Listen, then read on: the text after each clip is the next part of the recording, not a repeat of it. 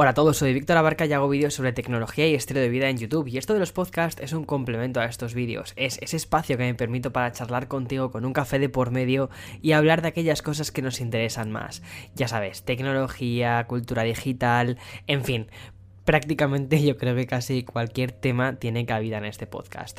Bien, el episodio de hoy es, es, es casi una especie de continuación del episodio que hice la semana pasada. No sé si recuerdas que mm, hablé un poquito sobre los modelos de suscripción, porque, bueno, todo esto empezó, te cuento, porque me metí en una aplicación en, la, en el juego de Animal Crossing, que para, mm, bueno, Animal Crossing es, es un juego tipo, tú eres, tú eres el único ser humano y hay en una especie como de, mm, de villa, ¿vale? Es un juego muy, muy típico de Nintendo, lleva una barbaridad de años, y la versión que hicieron para móviles, haces, eh, o sea, eres, eres humano y el resto de animales se comportan realmente como humanos y te piden cosas, te piden yo que sé, necesito cuatro naranjas y tú tienes que ir a un árbol, agitar el árbol y aparecen las naranjas y ya está, y se lo cambias por unos ítems diferentes y con esos ítems lo que vas haciendo es decorar.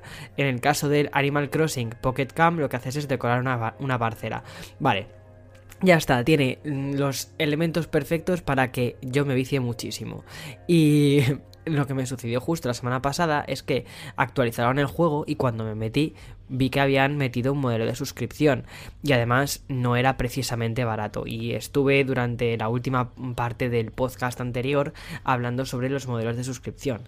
Y el podcast de hoy, el episodio de hoy va un poco sobre eso porque eh, esta semana me ha pasado otra cosa también bastante curiosa con todo el tema de los servicios de suscripción y al final pues he dicho, mira, voy a investigar más sobre ello y si encuentro tema pues lo meto en un podcast y así ha sucedido.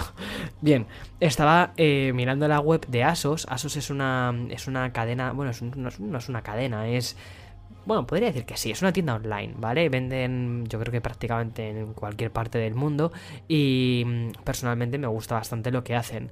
Y justo el otro día estaba en el proceso de compra de, mm, de varios ítems que había, que había metido en el carrito de la compra y me aparece un mensaje diciéndome, oye, si te suscribes a Asos Premium o algo así, no sé cómo se llama, em, tienes los gastos de envío Mm, en dos días gratis.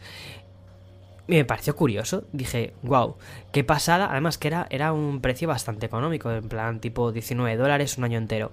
Em, y dije, mm, no sé, mucho tengo que comprar en la tienda, ¿vale? Como para amortizar estos gastos de envío. Creo que con un par de veces o tres que comprases en la tienda, si ponías que querías los, o sea, que querías recibir los ítems en dos días, creo que con eso más o menos ya tenías cubierto lo que era el, el coste de la suscripción.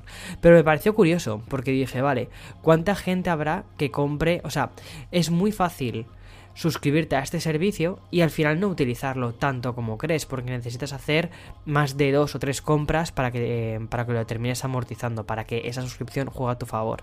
Es un poco como, como siempre digo con esto de las, de las suscripciones, el modelo de los gimnasios. Los gimnasios o sea, funcionan con un modelo de suscripción, con una cuota, y realmente de donde sacan dinero es de la gente que no va al gimnasio. Es decir, todos aquellos que nos apuntamos a principios de año, me incluyo, y después no, no, volvemos a pisar el gimnasio, pues eso, hasta el año siguiente o justo más o menos en el periodo de navidades que ves que, bueno, pues eso, que dices, Dios mío, me estoy poniendo como un pequeño tonelete y dices, voy a ir al gimnasio. En fin, eh, y bueno, vi lo que pasó con Asos y entonces a partir de eso, a raíz de eso, he empezado a investigar un poquito más sobre todos los servicios de suscripción y es que al final, sin darnos cuenta, vivimos en un mundo basado en las suscripciones. O sea, hasta este podcast es de suscripción. Bueno, menos mal que es gratuito y seguirá siendo gratuito. Pero mm, al final un poco, o sea, el contenido, o sea, como tal, em, está tendiendo a un coste cero. Antes, por ejemplo, cuando tú querías ver una película de Disney, te ibas a una tienda, comprabas el Blu-ray, el DVD o lo que fuese, y, o el VHS, yo soy de la época VHS, y mm, las tiendas estas de cassette gigantescas, bueno, no eran tan grandes, o sea, ahora son retro, vamos a decirlo, eso, yo soy de, esa época retro. Y... Mm, Y nada, y tenías ahí tu contenido. Tu contenido iba muy ligado a un formato. Querías una película, la tenías que ver en ese formato específico. Sin embargo, a medida que mm, se fueron digitalizando todas estas cosas, como que ya se fue perdiendo el interés por el formato en sí y empezamos a prestar más atención a lo que es el contenido, únicamente al contenido.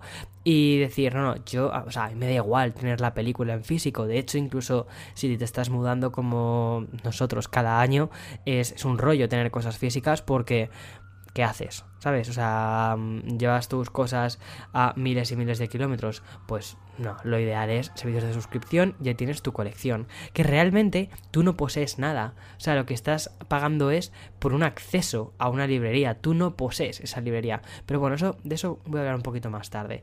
Total, que mm, me puse a mirar la cantidad de cosas que hay a nuestro alrededor que han pasado de ser, o sea, de, de, ser de un modelo de tengo esta cosa a pasar a ser tengo acceso a esta cosa, pero no tengo esta cosa, ¿vale? Más o menos. No sé si me estoy, me estoy explicando bien, pero creo que más o menos sí. Me ha parecido muy curioso cómo en muy pocos años hemos, no sé, eh, normalizado todo esto y que ahora aparece un servicio de suscripción y lo ves normal. Pero hace no tantos años esto no era nada normal. Mira, por ejemplo, Netflix. Netflix ahora mismo todo el mundo consume Netflix o prácticamente todo el mundo consume Netflix. Vamos, muchísima gente. Tienen más de 100, eh, más de 100, eh, millones de suscriptores. O sea, que mucha gente consume Netflix. Y... Mm, pero claro, en 2007, cuando Netflix empezó con su servicio de streaming, es decir, o sea, ya llevamos bastante tiempo, llevamos 12 años con el servicio de streaming de Netflix. Eh, aquello era una completa rareza. De hecho, mm, decían que se iban a estrellar, que no iban a conseguir absolutamente nada, que la gente todavía no estaba ahí. Y eso lo decían las grandes corporaciones, ¿sabes? las corporaciones que todavía estaban ligadas al formato físico. Pero si vamos un poquito más atrás, vemos cómo otra compañía también hizo algo parecido. Y es una compañía que ya he hablado muchas veces en el podcast sobre ella, que es Apple. Apple fue de, esas empresas que también hicieron una cosa con el tema del formato digital. Y lo que hicieron fue que la gente, o sea, con, cuando lanzaron el iPod, el iPod no solo te daba acceso a mm, no sé cuántas canciones que podías almacenar en un MP3 super mm, curioso, sino que además tenías iTunes. Y iTunes era una tienda de música donde en lugar de comprar un CD completo, lo que comprabas eran canciones sueltas. Al principio hubo una oposición increíble por parte de las discográficas de dividir los discos, porque un disco de 12 canciones podía tener dos singles y otras 10 canciones de relleno. Y al final lo que Apple estaba proponiendo es, no, no, en lugar de vender el disco a 10 euros, que la gente compre esas dos canciones por separado, un euro y un euro, y ya está.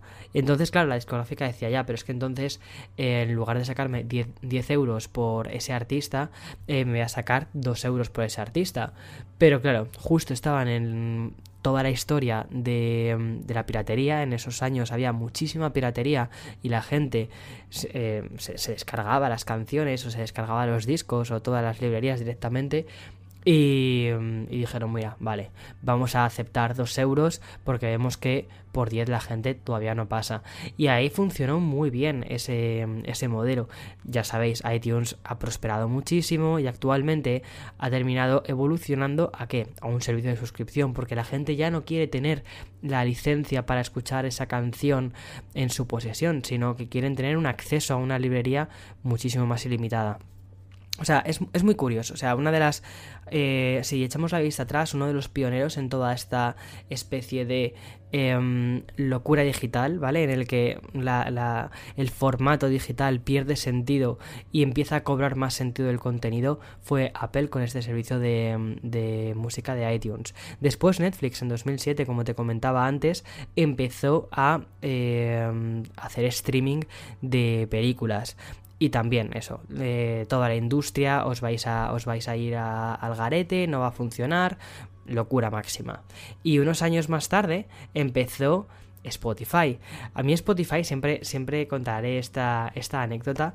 Yo creo que fui de los primerísimos casi en estar suscrito a Spotify porque mira a mí a mí no me gustaba copiar música sobre todo porque me parecía un rollo tener que descargarte una librería cambiarle las canciones bueno aquello era una locura. Pero también tenía un iPod y mm, no podías utilizar Spotify en tu iPod Classic. Entonces lo que hacía era combinar un poco el modelo. Solía comprar los CDs de música en formato físico y transferirlos al Mac y de ahí pasarlos al iPod que bueno, al final, o sea, realmente siendo muy sinceros, a mí lo que mm, menos me importaba casi era el formato físico del álbum. Eh, lo que pasa que en España, o al menos donde yo compraba los CDs, era más barato comprar los CDs muchas veces que incluso comprarlos directamente en iTunes. Curioso.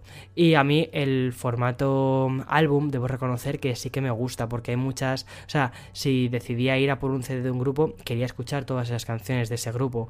Me gustaban esas canciones que no eran singles, porque de hecho muchas veces los artistas, donde se dejan el es en esas canciones que saben que no van a ser singles. Bueno, a lo que voy, que me desvío del tema. Y mm, bueno, Spotify. Spotify inicialmente cuando se lanzó en España, que España curiosamente fue uno de los primeros países que tuvo Spotify, entre otras cosas porque también era uno de los países donde más piratería de canciones había. Y pensaron que una forma de combatirlo y un, y un muy buen test era ver cómo respondía el mercado español ante el tema de tener una suscripción relativamente económica, es decir, pagabas en aquel entonces pagabas 4,99 euros al mes y tenías acceso a ese catálogo prácticamente ilimitado de música. Después, eh, bueno, esa, esa mm, cuota de 4,99 al mes era si utilizabas únicamente Spotify en tu ordenador. Si lo ibas a utilizar también en tu iPhone o en tu, en, en tu iPhone o en tu otro teléfono, eh, la suscripción subía a 9,99 al mes, que es lo que tenemos actualmente. Bien, con me pareció muy curioso porque efectivamente ah, eh, sí que se fue parando poco a poco la piratería, principalmente porque la gente lo que fue haciendo fue suscribirse a Spotify, incluso a mm, cuentas de estudiantes que creo que tienes Spotify por 4,99, no estoy seguro, ¿eh? pero mm, creo que tienes Spotify a 4,99 o a cuentas familiares donde em, puedes llegar a suscribirte por 15 euros al mes y ahí ir reduciendo lo que es el, el coste, o sea, vas bajando el coste de acceso a ese servicio. O sea, bestial. Entonces, esa fue una forma muy fácil de combatir la piratería. ¿Cómo se combatió la piratería? Haciendo algo que fuese más o menos económico, es decir, que cada vez, o sea, que el acceso a ese contenido fuese siendo cada vez más reducido y haciéndolo muy fácil. ¿Por qué? Porque las personas mm, somos súper vagas. Entonces, más que, mm, más que, como digo yo, roñosos, más que eh, peseteros, somos vagos. Y a veces nos puede la vagancia y decir, mira, por, por 3 euros, si compartiéndolo con toda mi familia al final me sale por 3 euros, por 3 euros es que paso de estar copiando música. Ya está, ahí tienes el acceso a ese catálogo de música que tú querías tener. Y mm, si te fijas, tanto Netflix como Spotify dieron una respuesta a una necesidad. La gente quería ver contenido, pero no quería estar ligados a un formato, no querían estar ligados a un formato físico, no querían estar ligados a, mm, a tener que ir a una tienda, comprar la canción y todo esto. Y además, una cosa muy interesante es que, bueno, todo esto obviamente partió con, con, con, esta especie de, o sea, con un mayor acceso a Internet, con redes sociales y también con muchísimo interés por bandas más indie, donde pues, pues no tenían quizás esas posibilidades que tenían otras bandas de colocar sus discos en grandes tiendas. Entonces tú los conocías en Internet a través de MySpace y después, ¿qué hacías? Pues mm, mirabas su música a través de, o sea, escuchabas su música a través de Spotify y por ejemplo Netflix, el modelo Netflix también es, es muy interesante porque, mira, la serie de House of Cards, que para mí fue una de las primeras series grandes que vi en ese servicio de suscripción, una de las, creo que fue en el primer episodio, en el primer episodio, eh, o sea, no, voy a hablar de los personajes, uno, uno de ellos, ¿vale? Dispara a un perro y lo mata. Ese, o sea, piénsalo, eh, cuántas series en ese momento, ¿vale? En ese momento, porque estábamos hablando de los, de los mm, felices, o sea, inicio de los 2000, ¿vale? Eh, todavía estábamos en esta, en esta época, bueno, perdón, inicio de los 2010 o finales de los 2000, finales de los 2000, sí. Estábamos todavía en esa época un poco de, de ingenuidad, ¿no? Y que y mm, cuando tú mirabas las series de televisión, por lo general eran series más bien... Eh, como más bien felices, ¿no? Y de repente Netflix te plantea series que son más crudas como, como eh, House of Cards, donde hay una especie de sensación de pesimismo general en la serie y ese tipo de series en formatos tradicionales de televisión no sé hasta qué punto hubiesen sido aceptados, sobre todo porque al final estas, o sea, las cadenas tradicionales se han basado siempre en la publicidad, no tanto, o sea, tú, tú no pagas por acceder al servicio, eh, los anunciantes son los que pagan por acceder a ti, ¿sabes? Como, como, eh, como visualizador, ¿no? Como, como receptor, como audiencia, ¿vale? Son los que ellos pagan por acceder a ti. Sin embargo, en Netflix tú no eres, o sea, tú no eres el producto del anunciante, sino que tú eres el consumidor final para ellos. Si sin ti esa plataforma no tendría sentido. Entonces es curioso. Eh, entonces, empiezan a crear también un contenido más dirigido hacia lo que el espectador quiere. Y a esto hay que sumarle que en Internet todo se puede medir, absolutamente todo. Y entonces podían sacar métricas, por ejemplo, de retención. Cuando perdías el interés en una serie, en qué momentos perdías interés en una serie, qué capítulos te han gustado más, qué capítulos te han gustado menos. Y de ese modo empezaron también a crear guiones que fuesen cada vez más orientados a mantener la retención de un espectador. Vale, eso es importante porque cuando venimos de la cultura del cliffhanger, es decir, de esa, de esa, eh, de que cada capítulo tiene que tener esa especie de tensión al final para que quieras continuar viéndolo, tan habitual de las series de televisión que vemos en, en la tele, lo que sucede es que al final se termina moldeando la historia para mm, que la gente se quede hasta el final y que termines después de una semana volviendo, o sea, volviendo a la serie y cosas de este tipo. Sin embargo, Netflix hizo una cosa que me parece bastante de locos, que es saca una serie y la saca entera, es decir, saca la temporada completa, ¡pum! a la de una. ¿Por qué? Porque en cierta medida sus capítulos o sus series se plantean muchas de ellas, no todas, se plantean muchas de ellas como una película de 13 horas, más o menos, ¿no? Que ya esa película de 13 horas la divides por diferentes capítulos y ya está. Y mm, al final es lo que te hace que puedas hacer esos binge watching que hace muchísima gente cuando sacan una, una, una nueva serie y se vuelven locos y directamente durante 13 horas no hacen otra cosa aparte de eh, ver la serie y comer pizza. O sea, vale, aquí uno presente a veces lo hace. Eh, bueno, ¿y quién no? ¿Y quién no? De vez en cuando cuando tiene tiempo y le apetece darse esa especie de mini lujo. Pero es que todo está ahora mismo ligado hacia mm, un servicio de suscripción. Ya no solo las plataformas de streaming, que después voy a volver a ellas, ¿vale? O sea, después voy a volver a las plataformas de streaming de, contenido audiovisual. Sino también otro tipo de cosas como mm, Adobe. Adobe Creative Cloud, que es un servicio que, o sea, siempre o sea, la, suite de Adobe em, al final era un tipo de software orientado a profesionales. Entonces, cada X tiempo te sacaban una nueva versión de Photoshop, una nueva versión de Premiere, una nueva versión de lo que sea. Y te comprabas esa versión. ¿Qué hicieron? En lugar de que te comprases una licencia para esa nueva versión y que a veces pues estuvieses muy desactualizado, lo que hicieron fue pasar todo esto a la nube y decir, tenemos un software y tú lo que haces es acceder a ese software a través de una suscripción. Y todo el paquete de Creative Cloud lo necesites o no, porque hay, hay una barbaridad de aplicaciones que no vas a utilizar. Te cuesta 50 y pico dólares, 60 euros al mes. Bien, esto es interesante. Lo que pasa es que, por ejemplo, eh, una cosa que ha sucedido con Adobe es que han llegado al punto en el que todo el mundo usa em, ciertas herramientas, muchísimas, o sea, en Premiere o en Photoshop son los, son los líderes en software más utilizado.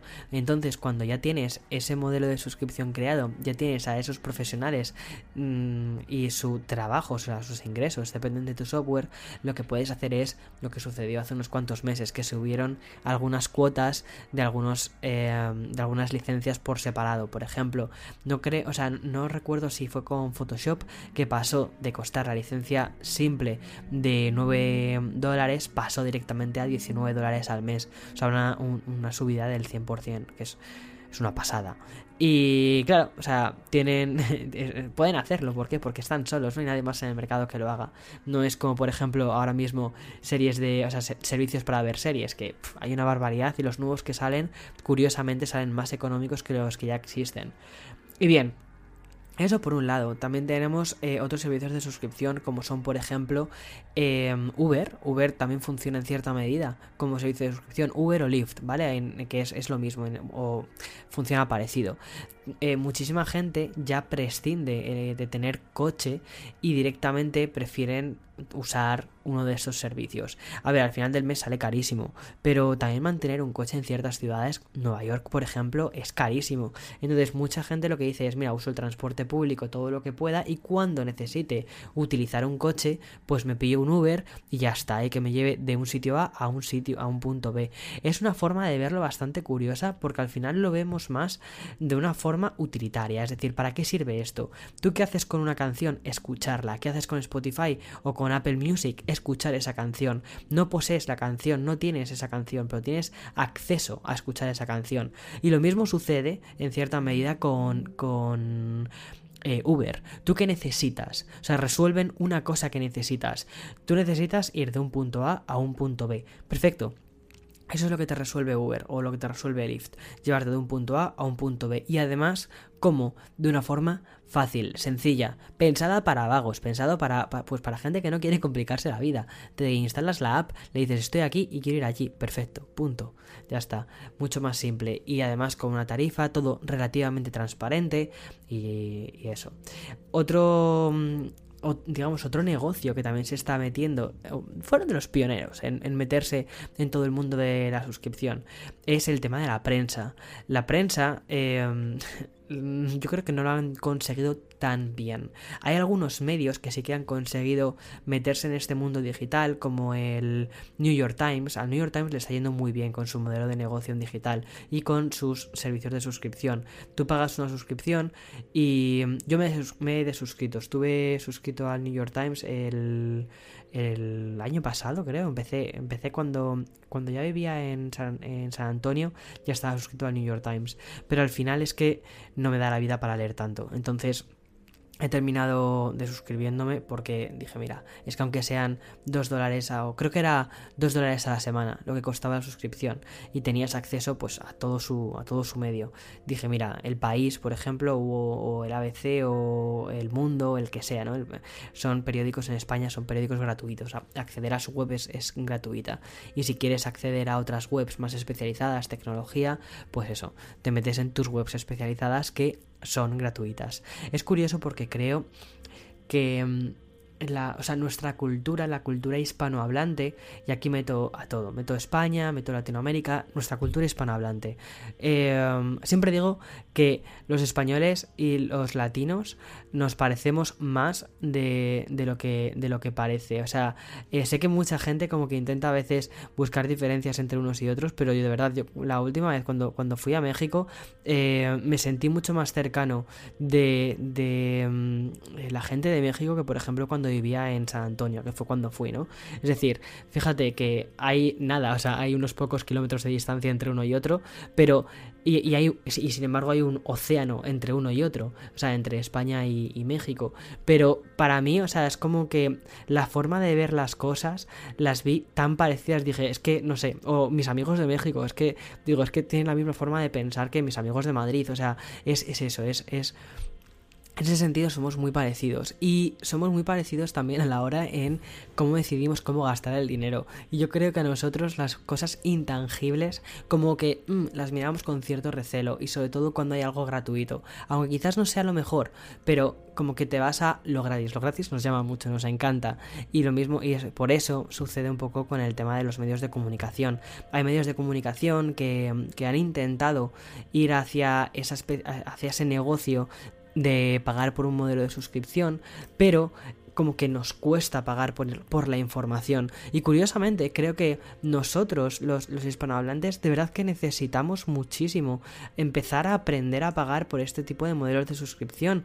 Porque em, estamos viendo como en ciertas áreas del Bueno, pues en ciertas áreas, vamos a dejarlo ahí, en ciertas áreas mm, políticas, sociales, lo que suceda, eh, hay una cierta manipulación por parte de medios sensacionalistas que buscan el clic para mm, eh, que ciertos tipos de pensamientos, ¿no? Eh, terminen calando más en la sociedad o que se estén dando voces a, cosas que son un poco que dices, Dios mío, o sea, es que, por favor, utilizad fuentes, utilizad sentido común, que si utilizáis fuentes no, no, no publicaríais una noticia con este grado de sensacionalismo. Lo que pasa es que, claro, el... Al final se ha perdido muchas veces en la prensa la noción del... Mira, yo creo que este es un punto muy bueno para hablar con una persona que creo que os, mira, ya está. Voy a intentar, voy a intentar, eh, me parece genial. O sea, a ver si la semana que viene puedo invitar a Ángel al, al podcast Ángel Jiménez eh, para que él os pueda hablar de esto, porque es una persona que lleva toda su vida trabajando en prensa y él ha visto muchísimo, muchísimo. Y creo que puede darnos una perspectiva muy buena justo sobre este punto. Eh, luego le escribo cuando termine de grabar. Y mm, bueno, lo que te contaba. Entonces, eh, como que no estamos tan dispuestos a la hora de pagar por contenidos. Tiene que ser una, una, o sea, pagar por contenidos como, o sea, de noticias, ¿vale? Porque lo vemos que es algo como, hoy vale, pero mañana no, entonces pues no pago por ello. Y sobre todo porque lo puedo obtener de, de otra forma, eh, o sea, en otro medio de forma gratuita. Y... Mm, no sé, todavía es eso, como que nos cuesta. Curiosamente, por ejemplo, Apple también se ha metido en este negocio, que es Apple News Plus, ¿no? Em, en España no funciona, y creo que solo funciona en Estados Unidos, en Canadá y en Reino Unido Creo que lo iban a poner antes de que terminase el año si no lo han puesto ya, Apple News Plus, que es un servicio de suscripción que pagas 10 dólares al mes y tienes acceso a un montón de diarios y también a un montón de revistas. Las revistas han sufrido muchísimo con toda la crisis. Y mm, bueno, tienes acceso a esto, a esta especie de kiosco digital.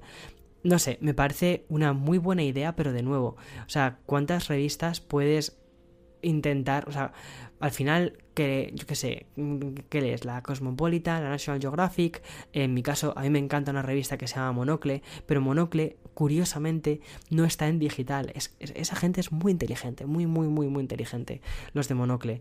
Eh, algún día de verdad, es que, es que eso da para otro podcast aparte, que yo lo diría los medios outsiders, los que directamente van a su rollo.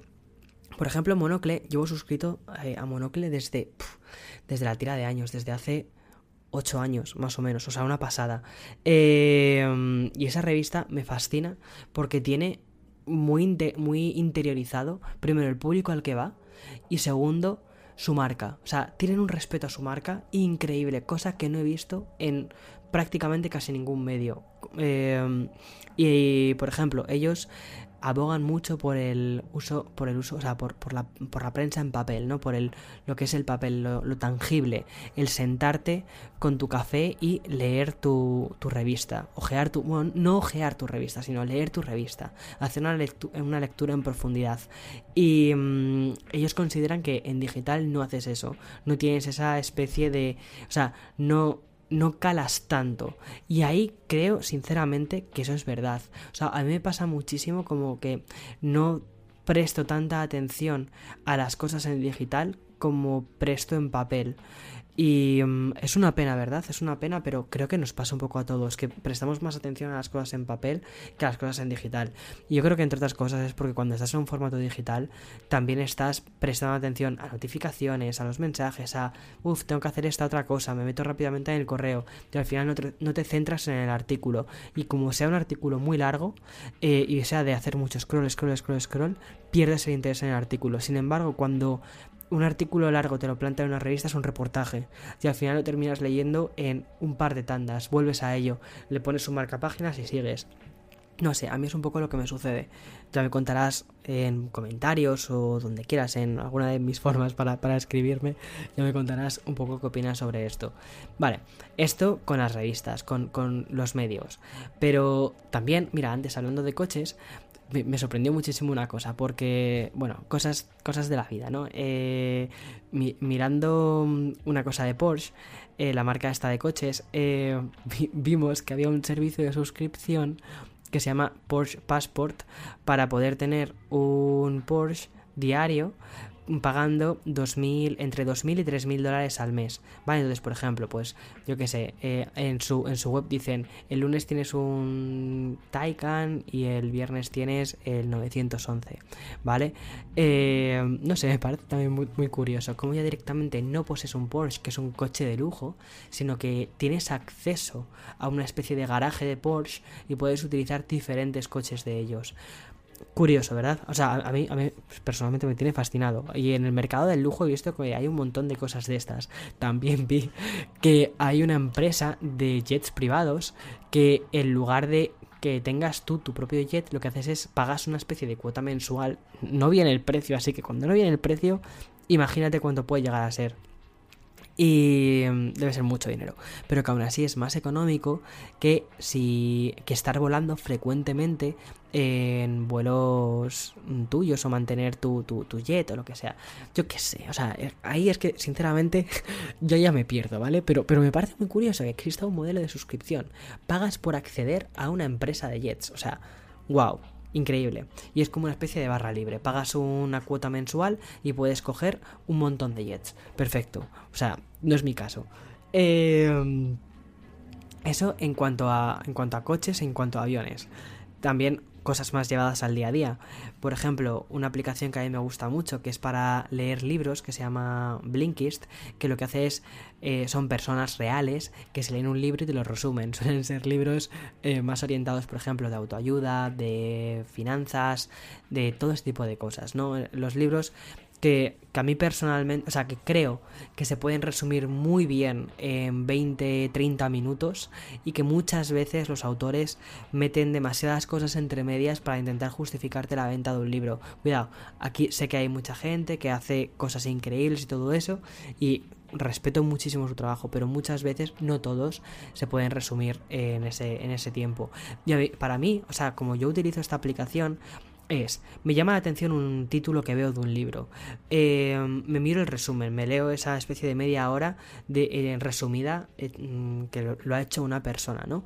Y si veo que me interesa mucho, mucho, mucho, mucho el tema, ahí es cuando cojo y me compro el libro completo y digo, vale, teniendo este resumen, voy al libro completo. Y mira, lo que me ha sucedido, he descubierto ya varios libros así, y lo que me ha sucedido es que eh, al conocer primero un resumen del libro y bastante en profundidad, porque en 30, en 30 minutos sí queda tiempo para hacer un resumen más en profundidad del libro. No es como leerte la contraportada del libro. Eh, cuando tienes ese resumen y después tienes el libro completo, te sientes como que en cierta medida estás siendo un poquito más guiado de la mano. Y al final las cosas se te quedan mejor. Y cuando terminas el libro te vuelves a leer el resumen y ya vamos. O sea, lo tienes interiorizado. y mm, bueno, esto en cuanto a modelos de suscripción y de, ese tipo. Vale, mm, me pareció también muy curioso el otro día buscando información sobre cómo estaba, o sea, ¿de verdad vivimos en un mundo basado en modelos de suscripción? O sea, o es, o es que yo vivo en mi burbuja tequi y todo me parece que estamos en esa especie de revolución de todo de suscripción. Pues no, creo que no es cosa de mi burbuja tequi. Efectivamente, vivimos en un mundo de suscripción. Aquí en Norteamérica, eh, dos de cada tres personas está suscrita a, un servicio de suscripción de series. Es decir, Netflix, eh, Disney Plus, HBO, Hulu, Apple TV, Prime, cualquiera de estas, ¿vale? Dos de cada tres personas. Es muchísimo, muchísimo. Es, es, increíble. Y antes de pasar a esta segunda parte del podcast, donde voy a hablar un poquitín más en profundidad de estos servicios de suscripción de series, voy a dejar paso al sponsor.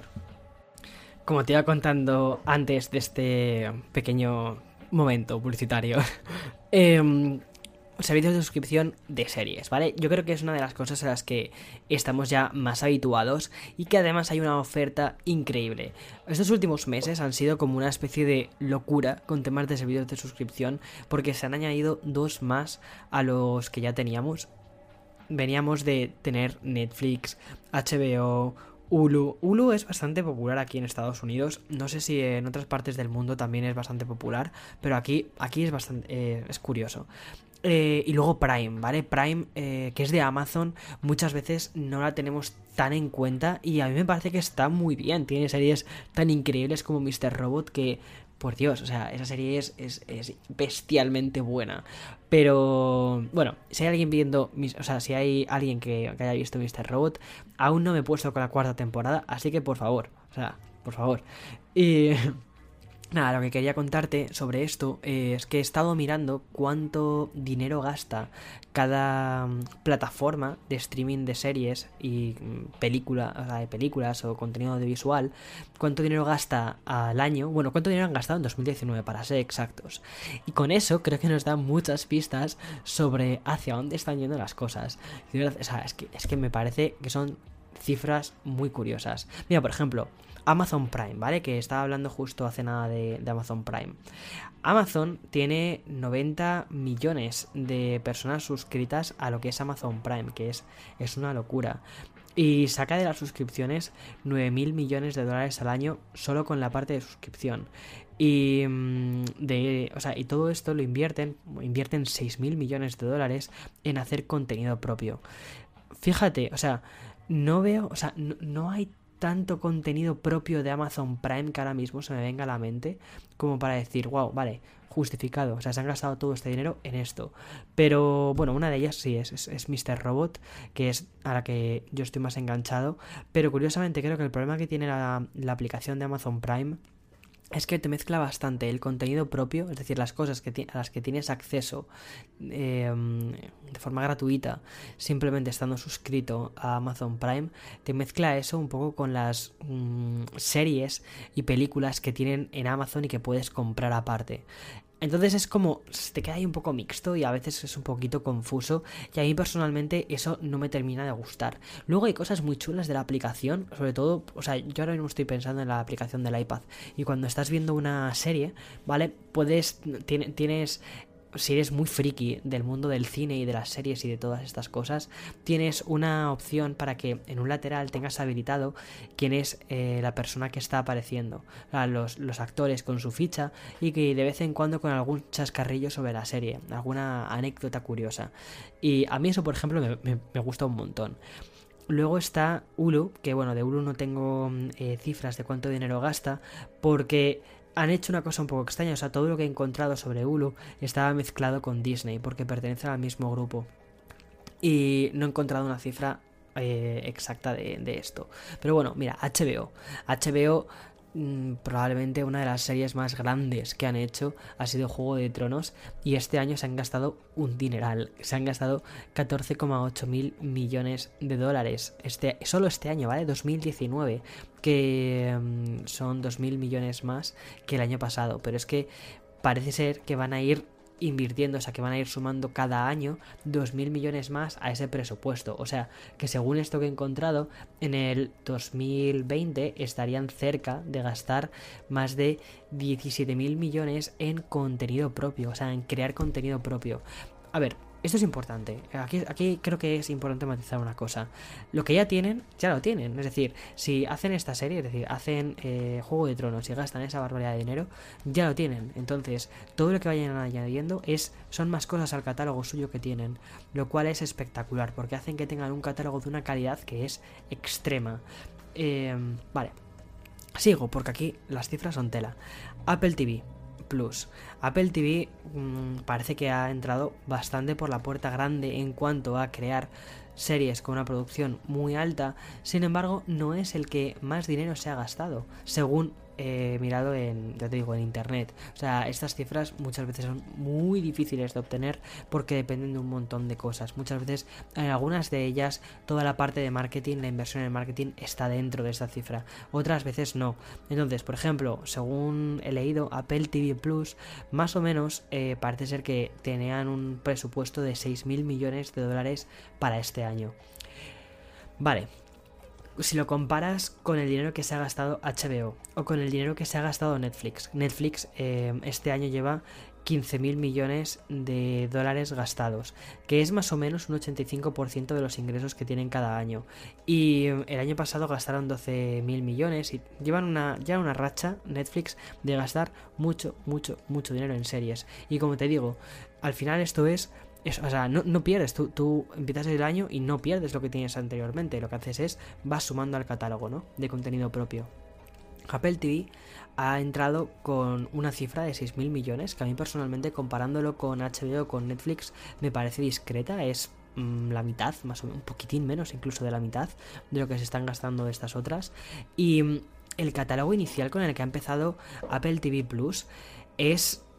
Mmm, a mí me parece que es escaso, ¿vale? O sea, creo que son series de bastante buena calidad, pero escaso. Yo estoy muy enganchado a The Morning Show, que es una serie que justo habla sobre un poco el mundo del periodismo y sobre escándalos periodísticos en una redacción y sobre cómo un hacer de uno de los protagonistas al final termina, termina salpicando a toda la empresa de medios. Y, o sea, es algo como, o sea, parece como algo muy, muy rollo, eh, no sé, parece muy drama y todo esto, y sí es un poquito drama, pero me recuerda un poco a las, a las películas de, de Aaron Shorkin y de, mm, y un poquitín tiene ese rollo un poco de la red social, que a mí me gustó tantísimo esa película, entonces, no sé, esa, esa, serie me está alucinando. Además que las actrices eh, Jennifer Aniston y, y Reese Witherspoon eh, son geniales, o sea, maravillosas. No sé, esa serie me parece que tiene una producción muy buena. Además, por ejemplo, otra serie, la de Sí, ¿no? Eh, Ver, de Jason Momoa, es, también tiene una producción impecable. Pero, por ejemplo, a mí esa serie no me ha terminado de convencer. Y una nueva que han estrenado de Servant, que es de Shimalan, el director del Sexto Sentido, también tiene muy buena pinta. Pero claro, estas series se estrenan con tres capítulos inicialmente y después cada semana van sumándole uno. Tiene una forma de hacer las cosas muy del estilo de la antigua televisión, es decir, de racionarte el contenido y que al final cada semana vayas a ver ese contenido. Tienes o sea, luego, queda ahí, ¿vale? Y si te esperas al final del todo, pues ahí está la serie completamente cargada y ya está. Pero claro, me parece curioso porque Em, Apple TV no parte de tantas series, de tener ahí un, catálogo inmenso. Sí que parte de series con bastante calidad, pero claro, disfrutar de esa calidad si te interesa la trama. Si no te interesa la trama, al final solo estás viendo una serie, que es un poco lo que me sucede a mí. O sea, a mí me, enganchó, me ha enganchado The Morning Show, me ha enganchado eh, The Dickinson. Esta serie sí que directamente lo que hicieron fue lanzar todo, toda la serie con capítulos de 30 minutos y creo que eran más o menos 12 capítulos, una cosa así, era una serie corta. Y... Mm, pero claro, más allá de eso, te sientes un poco como, mm, o sea, solo con Apple, con, solo con Apple TV Plus no puedes vivir. ¿Por qué? Porque me parece que es muy difícil que todas las series que vayan a lanzar te gusten. A mí, por ejemplo, no me ha sucedido. O sea, de, mm, o sea, me han gustado las que te estaba contando. The Servant me está gustando, pero eh, las, las otras no sé, no las he terminado de, no las he terminado de pillar.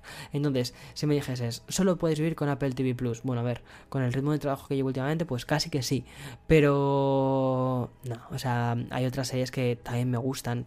En Apple TV Plus, por ejemplo, dudo mucho que vayamos a ver un formato tipo más reality show, que vayamos a ver series con menos producción. Entonces, a mí Apple TV me parece que es ese servicio de suscripción de acompañamiento. No es indispensable, o sea, no es el primario, pero me parece que es una especie de servicio de, de, suscripción más de acompañamiento. Esto es como cuando, o sea, durante tu semana, ¿vale? Pues comes en casa y los fines de semana sales a comer fuera y te das esa especie de, de, pequeño homenaje. Pues a mí Apple TV Plus me parece un poco eso, ese pequeño homenaje. Y el de comida diaria, ¿quién sería? Para mí, en mi caso, Netflix. A mí Netflix debo, reconocer que es mi top. O sea, me encanta. Me encanta Netflix. Eh, llevan, han, hecho una inversión muy grande y aunque es verdad que muchas series no tienen la calidad eh, tan, tan, tan extrema de Apple TV Plus, mira, hoy mismo estaba viendo el capítulo del viernes pasado, que me, me he puesto con él, de The Morning Show. Y había planos, había escenas que dices, o sea, qué maravilla. O sea, esta serie está planteada como una película de 12 horas. Entonces están desarrollando la trama en 12 horas directamente. Y con una producción de eso, de película top. Eh, Netflix, muchas de las series que tiene actualmente ya no tienen esa especie de calidad ultra top. O sea, tenemos series como Atypical, tenemos series como em, Queer Eye, que la tienen también ellos. Pero son series que aunque no tengan una producción bestial y que en algunos casos parece más indie o parece más de, de televisión low cost, aún así te gusta te gusta verlo y es un contenido que ahí está. Y ahí Netflix creo sinceramente que lo hace, que lo hace muy bien. Tiene una barbaridad de contenido propio, una barbaridad, no, no te cansas. Y de hecho una de las cosas que Netflix hace es mantenerte recluido dentro de su plataforma. ¿Qué hace Netflix eh, cuando terminas de ver una serie? Te recomienda otra, la siguiente serie. ¿Vale? ¿Por qué? Porque puedes, o sea, puedes estar, yo creo que puedes estar viendo Netflix, o sea, podrías estar 24 horas viendo Netflix no te, no te pasarías Netflix, o sea, sería imposible. Entonces, eh, tanto para lo bueno como para lo malo. De hecho, creo que la estrategia que van a seguir en 2020 es mismo presupuesto o un presupuesto un poquito más alto, menos series y que estas series tengan más calidad. Porque creo que llevamos ya 2-3 años de series con menos calidad, con más, más tipo, como te digo, más que tiene ese aire un poquito más indie, que eso no significa en absoluto que sea malo, pero creo que le falta ese punto de, de series más, eso, como The Morning Show, series más, más grandes, o como Daredevil, ¿no? Que Daredevil ha sido cancelada, mira, o sea, drama. O sea, ese ha sido mi drama del año, que hayan cancelado Daredevil. Em, y nada, eso. Mm, que creo que a Apple TV Plus le falta. Que me parece curioso que hayan. O sea, que comparando la inversión que ellos han hecho, que es muchísimo dinero, eh, 6.000 millones, o sea, yo no lo sé, pero, o sea, no, sé tú, pero yo ya te digo que ese dinero dudo que lo vaya a ver en mi cuenta bancaria jamás. Eh, esas, esos 6.000 millones de dólares es, es, mucho dinero, pero si lo comparas con Netflix o con HBO, pues no parece tanto. Y además que hay que decir que HBO y Netflix llevan invirtiendo mucho dinero, muchos años, y tienen un catálogo muy grande. Sin embargo, Apple TV invierte menos dinero, lleva nada, lleva meses, entonces sí, necesita tiempo, necesita tiempo, pero en un, en un, o sea, en un momento en el que ya todo está tan consolidado, ¿vale? Eh, necesitas correr, necesitas ventaja, necesitas, necesitas apostar por mucho contenido. Y creo que de verdad a Apple TV le falta mucho contenido. Y para mucha gente, o sea, creo que ha sido una pequeña decepción. A mí en cierta medida debo reconocer que cuando llegué al final de The Morning Show, la primera semana, después de las tres... Eh, de, las de los tres primeros capítulos, tres primeras horas, vi que no había nada más, que tenía que esperar una semana más. Dije, no me lo puedo creer. ¿Cuál es la siguiente serie que me pongo? Me puse eh, la, de, la del espacio, Mankind. Y no me terminó de enganchar. Después me puse sí, tampoco me terminó de enganchar. Y dije, pues nada. O sea, para mí fue esa especie de, mm, pues no sé qué más ver, ¿sabes? Y eso no me sucede con otras plataformas de streaming. Y creo que no pueden permitirse eso. No se pueden permitir ahora mismo el no sé qué voy a ver. ¿Sabes? Eh, a ver, que sea por falta de contenido en otras plataformas, pero para muchas personas probablemente esta, esta pueda llegar a ser la única plataforma de streaming, porque si te lo están regalando gratis durante un año cuando te compras un producto, si continúan esta promoción durante o sea, vamos a poner para siempre, puede llegar a ser, por ejemplo, yo que sé, mis padres, ¿vale? Se compran su iPhone y dicen, bueno, pues ya está, vivo solo con, con la suscripción de Apple TV Plus. Y ya está, y si tuviese mucho contenido, pues para qué necesitan más. Sin embargo, lo que al final sucede es que mis padres pues están tirando de mi cuenta de Netflix, que yo creo que eso lo hace todo el mundo. Y, y Disney Plus, o sea, Disney Plus ha sido la última en llegar y lo ha hecho lo ha hecho muy bien. O sea, es que lo ha hecho muy, muy, muy bien. Fíjate, al igual que te digo que Apple TV Plus para mí ha sido como un... Mm, sí, pero, o sea, muy buenas series, pero muy poco contenido, ¿vale? O sea, me he quedado un poco frío. Con Disney Plus ha sido como... No tengo vida humana para ver todo esto. o sea, eh, es una barbaridad. Han puesto directamente el catálogo, han hecho una cosa que es rarísima en su estrategia porque ellos tenían una estrategia muy de, de baúl, es decir, cada eh, X tiempo sacaban una tira de películas, decían, vale, ahora sacamos estos Blu-rays eh, y cuando se terminen de vender, cuando vendamos todas las unidades físicas de este producto, lo guardamos y hasta dentro de unos cuantos años no lo volvemos a sacar. Y dentro de unos cuantos años lanzamos la versión Blu-ray 4K remasterizado lo que sea y ya está, volvemos a sacar otra edición. Aquí directamente lo que han hecho ha sido nos olvidamos del formato físico, apostamos todo por el digital y por los estrenos en cine. Entonces, eh, Disney va a seguir eso, haciendo sus películas, se estrenarán y pasados unos cuantos meses, aparecerán en Disney Plus. Yo me imagino que primero, obviamente, aparecerán también en eso, en el formato físico tradicional, en el Blu-ray, en el, en el um, o en Apple TV, pero en la parte de la sección de compra, ¿no? De formato digital, y que después de un tiempo será cuando se desbloquee para Disney Plus. Aún así, están creando contenido original a todo esto, es decir, a todo el contenido que ya Disney ha metido, que ha metido todos los Simpsons, ha metido eh, bueno, ha metido una barbaridad de cosas. Están gastando eh, un, mil millón de dólares, es decir, one billion dólares, lo que pasa que es un mil millón de dólares. O sea, mil, un mil millón, o sea, Víctor, por Dios, ¿cómo hablas así? Mil millones de dólares, o sea, un mil millón. O sea, en fin, perdón, es tarde. Eh, mil millón de dólares en, en, contenido original de Disney Plus. Que yo me imagino que prácticamente casi todo el dinero se lo está llevando de Mandalorian, porque ahí esas series se están gastando una barbaridad de dinero. Pero bueno, eh, Disney Plus. En fin, personalmente, ¿qué plataformas creo que... O sea, estamos en un mundo de tantísimas cosas de streaming que yo creo que no todas pueden... O sea, no todas van a poder estar ahí. ¿Vale? O sea, es, es, imposible, no puedes estar suscrito a Netflix, Disney, HBO, Hulu, Apple TV, Prime, porque al final, o sea, te gastas un dineral. Yo lo que supongo que sucederá es que tendremos al final una plataforma en la que estaremos suscritos siempre, todo el mes, que yo creo que actualmente Netflix es la que te da más por, el, por lo que pagas, más contenido por lo que pagas y creo que tienes entretenimiento prácticamente para cualquier tipo de gusto.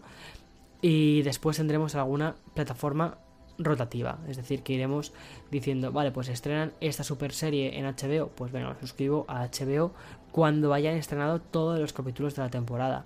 O con Apple TV, imagino que sucederá algo similar. Me desuscribo este mes y cuando tengan toda esta serie, boom, voy y la veo. Y me hago ese binge watching que suelo hacer con Netflix o con otras eh, plataformas. Pero bueno, es eso, con lo que te decía, el menú del día, menú del día sería Netflix y el menú de fin de semana sería Apple TV o HBO. Y Disney, Disney fíjate, es que yo creo que Disney va a reventarlo, o sea, va, va, va, a petarlo muchísimo, principalmente porque es que Disney tiene una barbaridad de licencias, o sea, muchas más de las que pensamos. Y luego se empiezan a meter también el universo Marvel, empiezan a, sacar series de Marvel a saco, eh, Star Wars, o sea, Mm, Disney es una empresa que coge cada licencia y la exprime a más no poder. Entonces, creo que vamos a tener un servicio muy, muy, muy completo. Yo si fuese padre, vamos, es que lo tendría clarísimo, tendría Disney Plus. Y sin serlo, ya tengo Disney Plus, he pagado el año completo. ¿Por qué? Porque es que, digo, para mí me merece la pena. Tengo películas, tengo, o sea, tengo un montón de películas de animación, que a mí me encanta el cine de animación eh, de Disney. He crecido con esas películas y, me, alucina. Fíjate, las últimas que están haciendo más estilo digital, mm, no me terminan de gustar tanto. ¿Por qué? Porque yo soy de cine de animación. Me gusta lo que es la animación un poquitín más tradicional, que luego le puedes colorear con retoque digital o todo lo que tú quieras, sí. Pero bueno, para mí mi estudio favorito, no sé si os lo he contado alguna vez, es Ghibli. El estudio Ghibli me parece que es increíble. Mi película favorita de animación es El viaje de Chihiro. En fin, y mm, con esto y un bizcocho hasta el siguiente semana, lunes, domingo, a las 8. En fin, Espero que te haya gustado el episodio de hoy. Ha sido, o sea, el episodio de hoy ha sido fruto de una paranoia que me entró la semana pasada y que he ido investigando y buscando cifras a lo largo de la semana y me apetecía compartir contigo porque es, es, curioso de vez en cuando ver estas cifras, ponerlas en contexto, charlar contigo con un café de por medio y ya está. Oye, si has llegado hasta aquí, me encantaría que me dejases en, un comentario en Twitter diciéndome que, bueno, primero que eres un superviviente a una de mis charlas de cincuenta y pico minutos. Y segundo, me encantaría que me contases cuál es tu servicio de suscripción favorito. O sea, y si me recomiendas alguna serie ya, vamos, o sea, top, top, top, top que siempre estoy buscando nuevas series para, para ver y procrastinar, en fin. Y además que ahora justo voy a tener un viaje largo a Madrid y voy a descargarme una barbaridad de series en el iPad. En fin, nos escuchamos, como te decía antes, la semana, la semana que viene. Eh, mil gracias y hasta la siguiente. Chao, chao, chao, chao, chao.